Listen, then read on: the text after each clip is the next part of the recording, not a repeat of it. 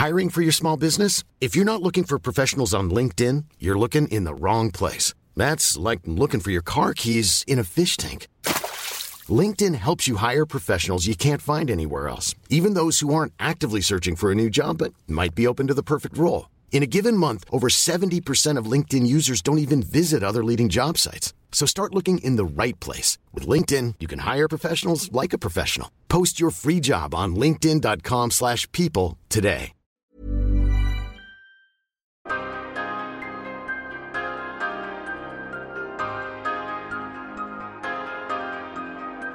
Salut à tous, c'est Ben au micro et vous écoutez le 13e épisode de votre format profil, votre émission de scouting NBA. Chacun des épisodes dissèque pendant 15 minutes le jeu d'un joueur NBA et cette semaine, oui, on va s'en tenir à 15 minutes maximum et pas 18 comme je l'ai fait la semaine dernière. On se calme sur le timing.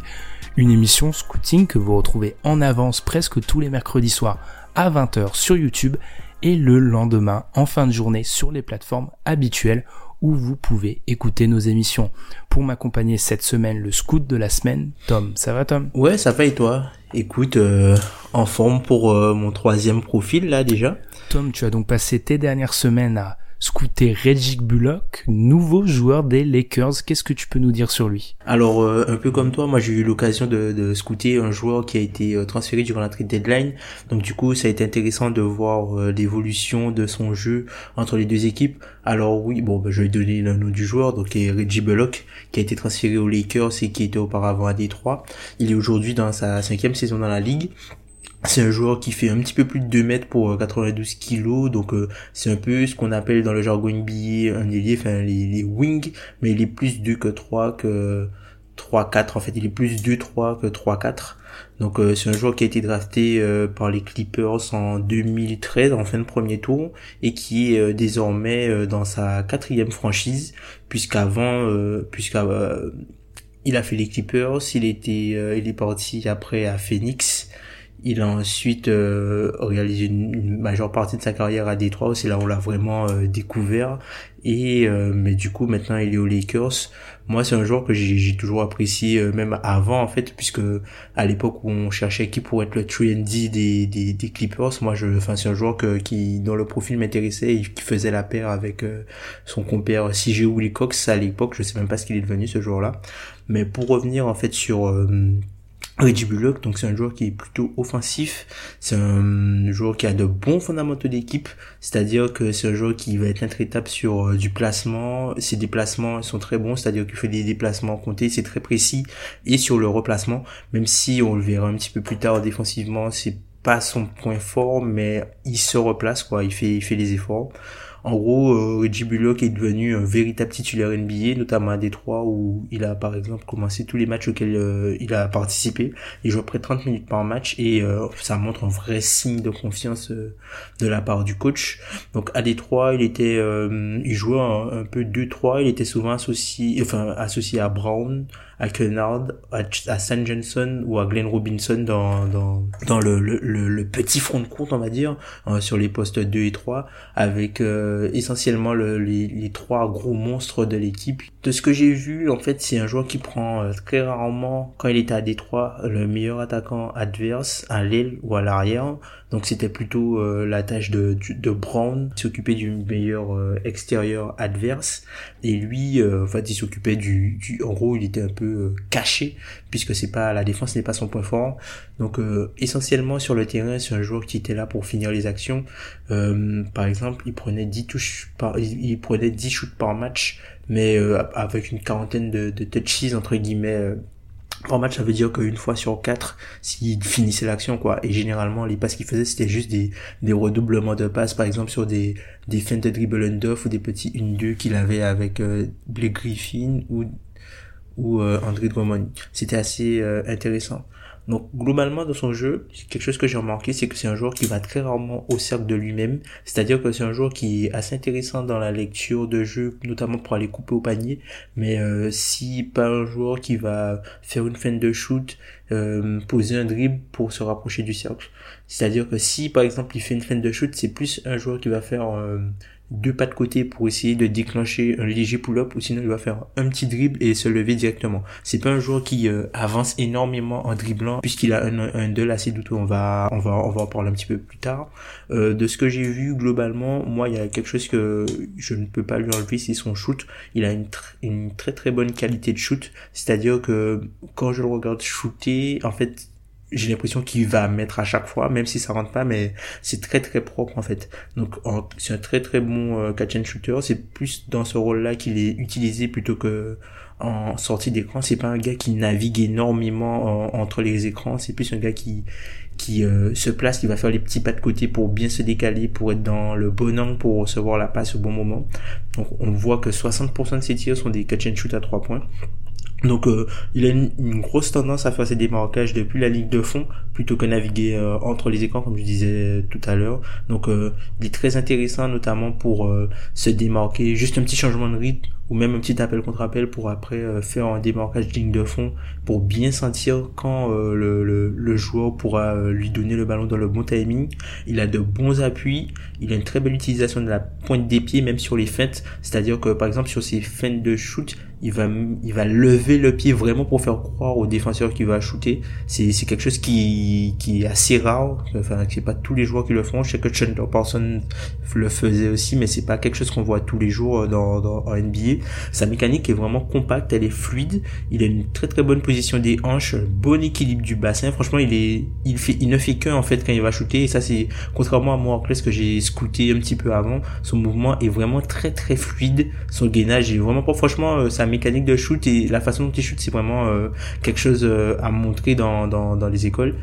Euh, il fait parfois quelques dribble and off avec soit André Drummond, soit Blake Griffin, mais généralement c'est plus un joueur qui, par exemple, qui qui a tendance à venir sur le côté fort quand l'intérieur a le ballon, notamment Griffin à l'époque où il était à Détroit, quand Griffin avait le ballon, il venait sur le côté fort pour euh, justement euh, empêcher que les joueurs viennent, l'équipe puisse venir doubler en fait sur Blake Griffin.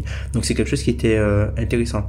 Petite chose que j'ai remarqué tout de même dans, dans son shoot, c'est que il a tendance à fait à retomber un peu à 40 degrés, c'est-à-dire que voilà, c'est t'as l'impression qu'en fait il shoot mais il retombe avec son pied avant, enfin le pied qui retombe en premier retombe un peu à 45 degrés. Donc c'est un peu bizarre, c'est très peu académique et c'est un peu bizarre en fait sa sa, sa mécanique, euh, enfin même pas sa mécanique mais le positionnement, euh, enfin la façon dont, dont il retombe on voit parfois on voit que c'est un vrai shooter puisque les, les défenses respectent énormément sans ballon.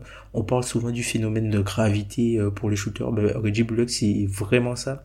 Les équipes en fait le le surveillent vraiment, c'est-à-dire que même s'il met pas dedans, ils vont le respecter et il sera rarement laissé seul en fait. Donc euh, ça c'est quelque chose que je trouve intéressant, notamment le match que j'ai vu euh, le match euh, contre Denver de Détroit que j'ai vu, il y a un cut en fait où Barton anticipe euh, sa course vers la ligne de fond et Bullock anticipe l'anticipation de, de, Barton en coupant en fait vers le cercle. Et euh, du coup il peut avoir un, il peut avoir un, un, layup easy quoi. Donc c'est vraiment un joueur qui est, qui est respecté de, de ce côté là il sait très bien anticiper les angles de passe pour se rendre visible. Enfin il il, il, a de bonnes mains vraiment. Moi j'ai été vraiment euh, agréablement surpris par euh, son jeu euh, offensif et sa sa science du jeu sa façon de se déplacer c'est un peu c'est un peu vraiment le un, gars comme comme Jim Jones un, peu le, Jim Jones qu'on a connu aux années Phoenix ou même à Miami aux côtés de LeBron. Près du cercle c'est un joueur qui est beaucoup plus en difficulté. Il se précipite souvent pour finir soit parce qu'il n'a pas confiance soit parce qu'il a il a peut-être peur. En fait c'est ou même enfin c'est pas une zone où il a l'habitude de, de de, naviguer et d'être à l'aise. Il se précipite souvent sur les finitions, donc euh, c'est quelque chose à, à, travailler. On voit que est, est vraiment pas dans son élément.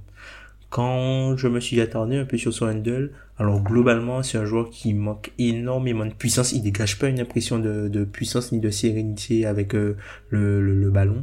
Euh, il est presque incapable de créer de la séparation de, depuis son dribble. Par exemple, contre Trayon qui n'est pas forcément un très grand défenseur et qui est assez petit, il lui a fallu un écran plus un step back pour avoir un, un tir euh, clean entre guillemets contre Trayon donc euh, c'est c'est compliqué quoi. Il n'arrive pas à se créer euh, ses shoots de lui-même. Donc c'est un joueur qui va essentiellement euh, avoir besoin d'un gars pour lui créer ses actions et d'être simplement le le spotted shooter ou le catch and shooter qui qui crée du spacing et qui bénéficie en fait de positions et de shoot clés en main entre guillemets pour pour sanctionner l'équipe adverse.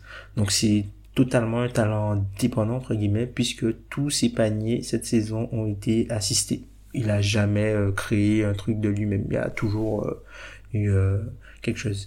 De ce que j'ai vu depuis son arrivée aux Lakers, il est un petit peu utilisé comme un faux poseur d'écran notamment pour aller prendre euh, des positions extérieures, c'est-à-dire qu'il va, il va remonter, faire semblant de poser l'écran, et en fait le mouvement qu'il va créer et, la petite euh, ambiguïté qu'il va, euh, qu'il va insuffler en fait dans la tête des deux défenseurs peut en fait donner un timing au joueur qui a le ballon pour driver, notamment Brandon Ingram ou même LeBron James qui, par exemple, sur les, les fins d'écran où Bullock s'écarte, si les défenseurs ne communiquent pas bien, eux, ils ont un une grande ligne droite pour pouvoir driver puisque généralement euh, Reggie Bullock autant à Détroit il était vraiment euh, autour de la ligne autant là il vraiment il navigue dans la raquette même s'il finit plus ses actions à l'extérieur. Donc c'est quelque chose qui euh, qui est vraiment euh, intéressant. Même enfin je l'ai vu même aux Lakers poser des back screens pour ouvrir des ouvertures et des des cuts et ouvrir des positions libres au panier pour les intérieurs chose qu'il ne faisait pas du tout à Détroit enfin que j'ai pas pu le voir